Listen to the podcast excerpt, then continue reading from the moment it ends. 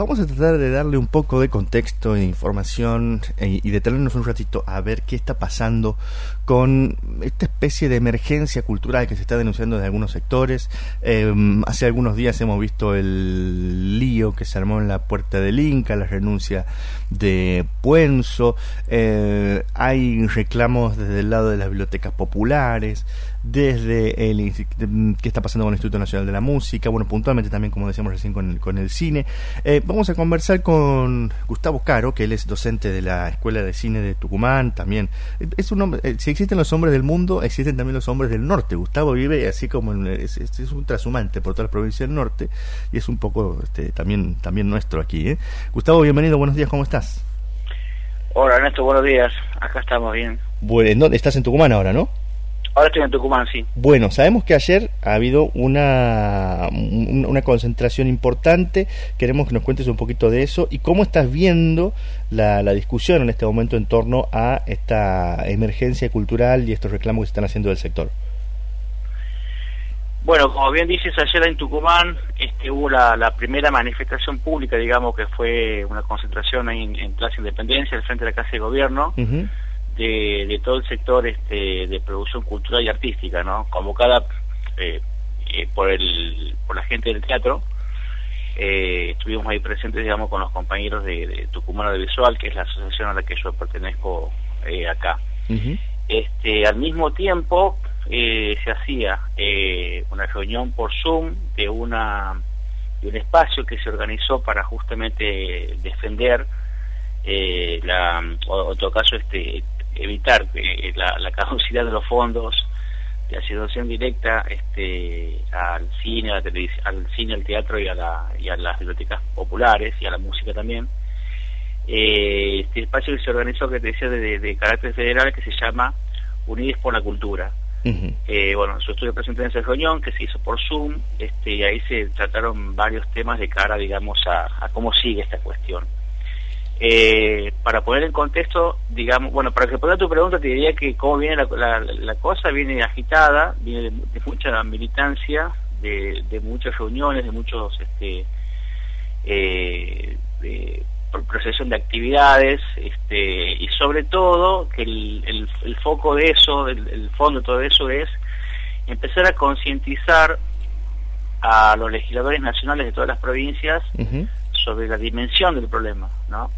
Eh, y que eh, estamos nosotros ya activando desde este espacio de Unides por la Cultura, y nosotros en particular también acá en Tucumán lo estamos haciendo este, por iniciativa propia, eh, de apoyar un proyecto de ley que hay en el ámbito del Congreso de la Nación que busca resolver este problema mediante la prórroga de la aplicación de esa caducidad, ¿no? Eh, eso es un proyecto de ley presentado por el diputado Juan Pablo Carro, acompañado por la firma de otros diputados, este, que se presentó el año pasado. Ese proyecto ya tiene estado parlamentario, solo le resta entrar a la Comisión de Hacienda para ser evaluado y, autorizado y, aprobado como para que siga su camino hacia allá el, debate parlamentario. Pongo en contexto, ¿en qué consiste esto de la caducidad de los fondos de asignación directa? En el año 2017, más específicamente en diciembre, o sea, ya en el, tramo final del año, este, se aprobaron un, paquete de leyes este, en el Congreso Nacional, este, leyes presentadas por el Ejecutivo desde ese momento, entre las cuales había una ley que trataba sobre las modificaciones a los impuestos. Esta ley eh, tiene un artículo en el cual plantea eh, la caducidad de los fondos que se asignan históricamente, que a su vez tienen leyes particulares que, los, proponen, es decir, son fondos que están legalmente asignados, digamos, al cine, eh, al teatro, a la música este, y a los servicios de comunicación audiovisual, ¿no? Este, también afecta la ENACOM y también afecta, digamos, lo que, a lo que sería el financiamiento de las bibliotecas populares, ¿no? Esas cuatro áreas específicamente, eh, que es una ley que presentó el, macrismo y, mm, y, bueno, que como estaba dentro de un artículo y, y unos incisos específicamente señalan esta caducidad, proponen, digamos, esta caducidad que se pondría en vigencia el 31 de diciembre del 2022, es decir, ya, ya prácticamente. Sí. Pasó desapercibido por mucho tiempo porque en principio, como te digo, estaba dentro de un paquete de leyes, este, luego ya entramos en periodo electoral, eh, cuando asumió este, la nueva gestión del gobierno, que es la, la de Alberto Fernández, frente a todos, no se le prestó atención porque inmediatamente la gestión de Alberto Fernández se tuvo que ocupar de, primero, el, el, tema del, de la deuda con el FMI y después vino la pandemia. Sí. Esto, o sea que siempre hubo como algunos eh, temas de, urgencia de agenda que, ponían toda esta problemática en un segundo plano. Em, el sector del cine es el primero en detectar esta, este inconveniente este, y ya desde el año prácticamente nosotros desde mediados o finales del 2020 que ya hicimos público digamos el problema este y en estos últimos meses se empezaron a sumar también los otros campos de producción cultural y artística, ¿no? Entonces el estado actual de toda esa situación es que ya hay como se está afianzando y se sigue eh, creciendo, digamos, la conformación de un frente cultural transversal, ya una multisectorial, eso es justamente Unides por la Cultura, eh, para, para hacerle frente, digamos, a toda otra situación que es realmente grave. Y de alguna manera, a ver, por lo menos se está poniendo el tema en agenda, ¿no? para, como, mm. como para empezar. Como, como, para empezar. Como para empezar.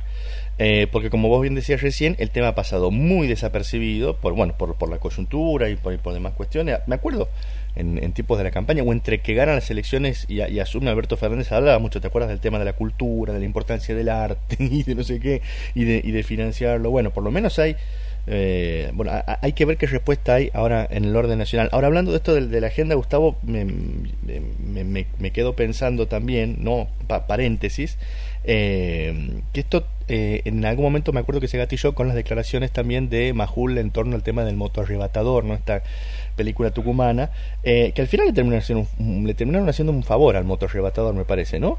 Ayer leía una, una crítica de Inde Pomeraniec en, en Infobae del moto arrebatador, rescatándola, la gente está hablando de la película, la están yendo a ver en cinear, ¿no? de alguna manera. Fue el efecto boomerang. Fue el efecto boomerang. Pero fíjate que, que incluso además de, de hacer un favor al moto arrebatador y a, a dos películas más que nombra Majul, este, que es el, el silencio un cuerpo que cae de, de una realizadora cordobesa y eh, La larga noche de Francisco Sánchez, ¿no? que es una ficción y que Majul la presenta como una la, la, comenta como, como un documental, es decir, ni siquiera mira lo que no, es que no, no, no. Pero eh, no, está, sí, es verdad lo que decimos, este, fue un efecto boomerang eh, y, eso fue como colación de lo que había pasado la tarde de esa de, la emisión de ese programa, que fue el martes de la semana pasada, que fue la manifestación justamente del sector audiovisual frente al Inca en reclamos este, pidiendo ya la renuncia de Puenzo, que finalmente se, se concretó. Pero ya la, la, discusión con el Inca de parte de nuestro sector es, es, por varias cuestiones, además de este tema de la caducidad, era por varias otras este, eh, medidas, digamos, que Puenzo no estaba tomando, ¿no? eh, y, lo que posibilitó, además de hacer un favor a estas películas, es que eh, visibilizó la problemática y es lo que estamos aprovechando nosotros todavía el eco, digamos, hasta que eso se, diluya. Estamos aprovechando para concientizar tanto a nivel de ciudadanía como a nivel, digamos, particular de eh, los representantes provinciales en el Congreso Nacional. En Tucumán, por ejemplo, eh, nosotros sacamos un comunicado inmediatamente ese día cuando después de, la, de las de la, de la difamación de Majul hacia la producción nacional. Sí. Este, aprovechamos para primero eh, reivindicar la, la, película de, de, Bobby Toscano, el motor arrebatador, eh, y ahí, bueno, nos dio la posibilidad de, de, ocupar el escenario, ¿no? Para también este, sumar un par de temas más, ¿no? Uno era este tema de problemática nacional, digamos, este, la, sobre la caducidad de los fondos, y el otro es a nivel local aprovechar para reclamar, porque ya se reglamente una ley que nosotros tenemos aprobada hace mm. tres años, cuatro años, de eh, que es una ley de fomento a la producción audiovisual en la provincia, ¿no? Sí. Entonces, eh, o sea que nos sirvió un, un, montón, digamos, de intervenciones Majul a su pesar. Gracias, Majul. Pero, a su pesar, pero lo más importante, más allá, digamos, de las problemáticas este, locales, es que la, la emergencia es real a nivel nacional mm. y desde este espacio Unidos por la, por la Cultura se está proyectando una actividad, un festival eh, allá al frente del Congreso Nacional para el día 28 de abril. Esto es la, semana próxima. Este, bueno, la, la idea es hacer un festival, tratar de que participen eh, la mayor cantidad de artistas, este, incluso artistas consagrados. La, propuesta es sumar artistas de distintas provincias como para que haya una, una presencia federal, digamos, en ese escenario. Eh, y eso entendemos no, no, no nos puede servir como eh, en, función de este objetivo que te digo que es que el tema se mantenga instalado, como son los medios, vos lo sabes muy bien, eh, por ahí viene un, tema que voltea todo otro tema de, un, momento para otro. De hecho, en Tucumán nosotros tuvimos ese fijo concreto, porque una vez que instalamos el debate o la polémica sobre el motor arrebatador, ya enseguida apareció la cuestión de Viviana Canosa cuestionando a una docente de la UNT por una clase sobre... Entonces, viste, es, una tormenta que no para nunca los medios.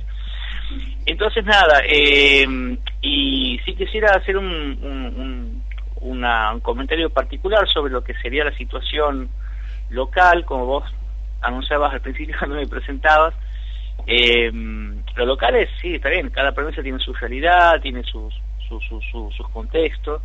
Me parece que como esta crisis es de alcance nacional, esto de la caducidad de los fondos, entonces eh, es el momento más indicado como para articular, digamos, todo lo que este, lo que se pueda hacer desde la militancia, eh, este, articularlo en, a, nivel regional, ¿no? Entonces, eh, en estos días yo estuve en contacto con gente de Santiago para saber cómo están, qué está pasando allá, cuáles cuáles son las las líneas de, acción que se están generando, si se está generando alguna. Y entiendo que sí, hay un grupo de, de, mujeres, de chicas que están que, vienen de la danza, que están organizadas, digamos, de ese campo y eso las vincula más que nada a las artes escénicas, por lo tanto a ellas los afectaría la caducidad de los fondos al Instituto Nacional de Teatro. Entonces, ellos están activando cosas, de hecho está, forman parte de un, de un espacio regional de danza y también de otro espacio que, se armó también transversal a, las distintas este, distintos campos artísticos y están en sintonía digamos con todo lo que se está haciendo a nivel nacional o sea como te digo también esto, estos espacios que se van armando todos los días se va sumando alguna organización nueva, ¿no? Sí, y, eh, y, como vos bien decías, Gustavo, recién también esto tiene que ver con, con aprovechar el momento para revivir, ¿no? Esta discusión por la cuestión de la, de la federalización o, o, de una descentralización del poder simbólico, vamos a decir, ¿no? De, poder que esté este, generar, eh, proyectar espacios de, de, cultura, de cine, de música, de teatro desde las provincias con otra, con otra proyección, ¿no? Sí, sin duda, pero además este, hay, hay que empezar a ver también con más detenimiento eh, las realidades eh, de, lo que implica la producción audiovisual este, o artística en general, la audiovisual sobre todo con las nuevas tecnologías, ¿no? Entonces cuando uno habla de, de, producción audiovisual, eh, hace 20 años hablábamos solamente de cine, luego incorporamos la televisión, sobre todo a partir de la aparición de la ley de, de servicio de comunicación audiovisual en el 2009, eso rompió también, digamos, el paradigma, ¿no? De, cómo pensarnos en ese, en, en ese campo de producción este y hoy bueno las plataformas no las plataformas y además atraviesa ya no solamente a la producción que entendemos artística sino también atraviesa al, a, la, a la propia dinámica digamos de la actividad periodística que vos bien lo sabés digamos. Ya la radio televisión prensa eh, convergen digamos en las plataformas. Mm. Este, entonces, eso es un impacto que la sociedad lo percibe porque lo pone en práctica día a día en, sus, eh, en sus consumos. Y entonces seguir pensándonos, digamos, desde lugares, eh, compartimentos distanciados o, separados, hablemos de cine, hablemos de danza, hablemos de teatro, me parece que ya a esta altura, o de música, ya este poco tiene que, que ver con la realidad, ¿no? Entonces, hoy más que nunca, por un lado, estas crisis sirven justamente para también que nosotros mismos tomemos conciencia de que los escenarios han cambiado y van mutando. Eso es lo que hablábamos con, el, bueno, yo personalmente estaba hablando con, con Cintia Sepúlveda, que es, un, que es una, la, referente, digamos, de este grupo de danzas ahí en Santiago del Estero, que anda detrás de todas estas gestiones y, y, militancia, eh, que en el diálogo que tenemos me queda muy claro que lo tienen, que ellos son muy conscientes de eso, que le queda, que le queda bastante claro ese nuevo escenario, ¿no? Mm. Donde, hay que sentarse a discutir, eh, no ya con el colega de la actividad en particular, sino ya con todo un campo que cada vez se hace más amplio y más diverso, por otro lado. Claro, claro. Entonces, este, Entonces eh, celebramos como hito, por empezar, la conformación de esta, de esta multisectorial. En segundo lugar, la, la preparación de este festival para el 28 de abril. ¿no? Y, y déjame, Gustavo, poner dos datos más sobre la mesa que tiene que ver con la, la expectativa que hay de cara a que, a que, a que no caiga este, este fondo, eh, de que, bueno, ayer lo hablábamos, que el Consejo Federal de Cultura, donde están las máximas autoridades de cultura de las distintas provincias de, Argentina, ¿no? Este, han firmado un comunicado, o sea, han estado reunidos, en, creo que en el Chaco, el, a principios de esta semana, ¿no?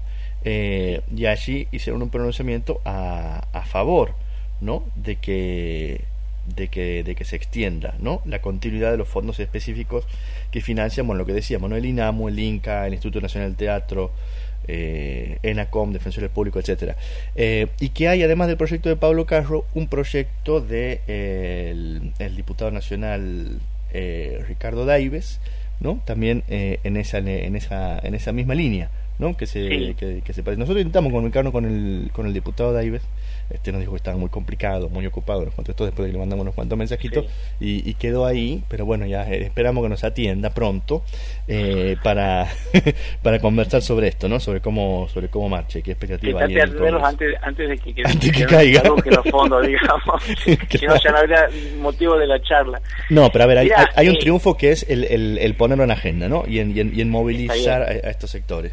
Hay que ver cómo sigue. Bueno, el rol de la prensa en este caso es fundamental. En la reunión que de Unides por la, Cultura de, ayer se planteaba esto como algo, como una estrategia este, principal para, para que la, la, problemática no decaiga.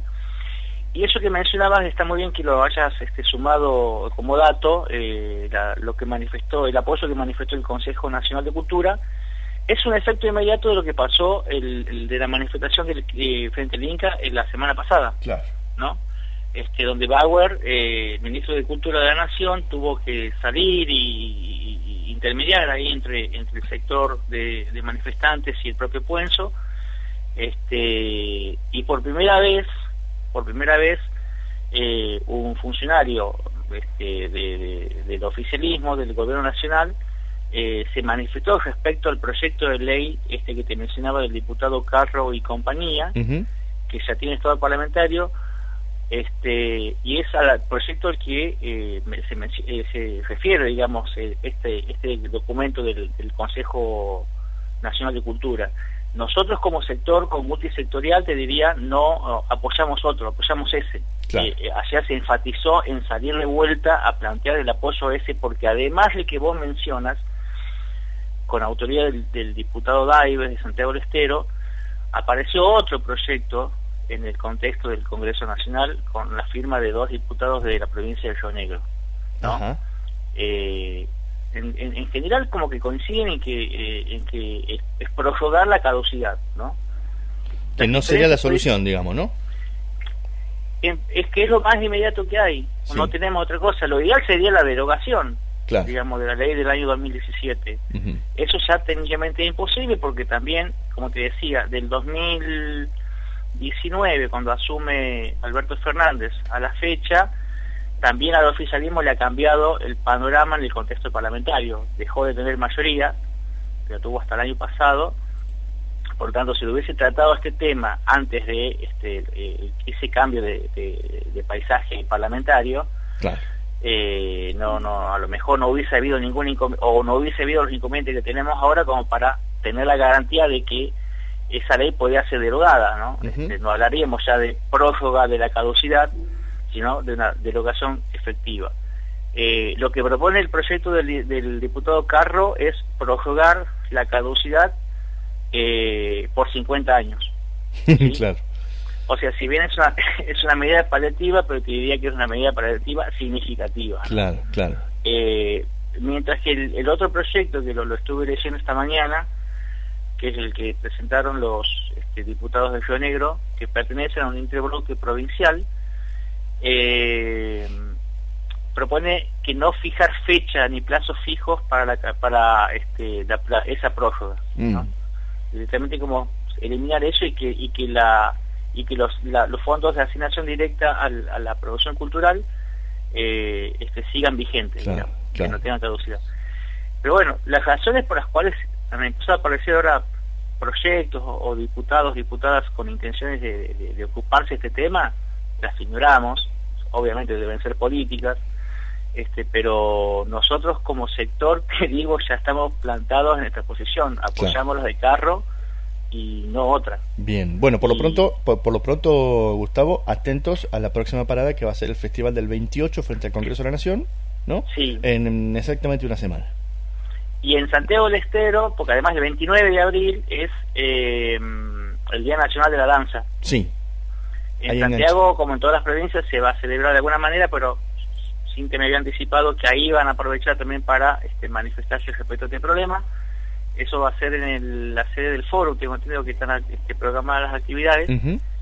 Y este y bueno, y, eso serían por ahora, como te digo, esto es permanentemente, hora a hora estamos como apareciendo alguna cuestión y, la estamos este eh, atendiendo, ¿no? El, de hecho, acá nosotros eh, de Tucumán Audiovisual, esta semana hemos tenido toda una, una agenda de medios ¿no? a partir del, de la polémica por el motor arrebatador y, empezaron a entrar estos temas. Ahora ya hablamos de esta cuestión, ya el motor arrebatador quedó atrás un poco y ya lo instalamos al tema porque a nosotros nos interesa puntualmente y aprovecho tu programa para que la gente de Santiago que escucha, vinculada al sector y al ámbito político, no sobre todo, es que los diputados y diputadas, los legisladores provinciales, este, los legisladores nacionales de cada provincia se empiecen a ocupar de este tema.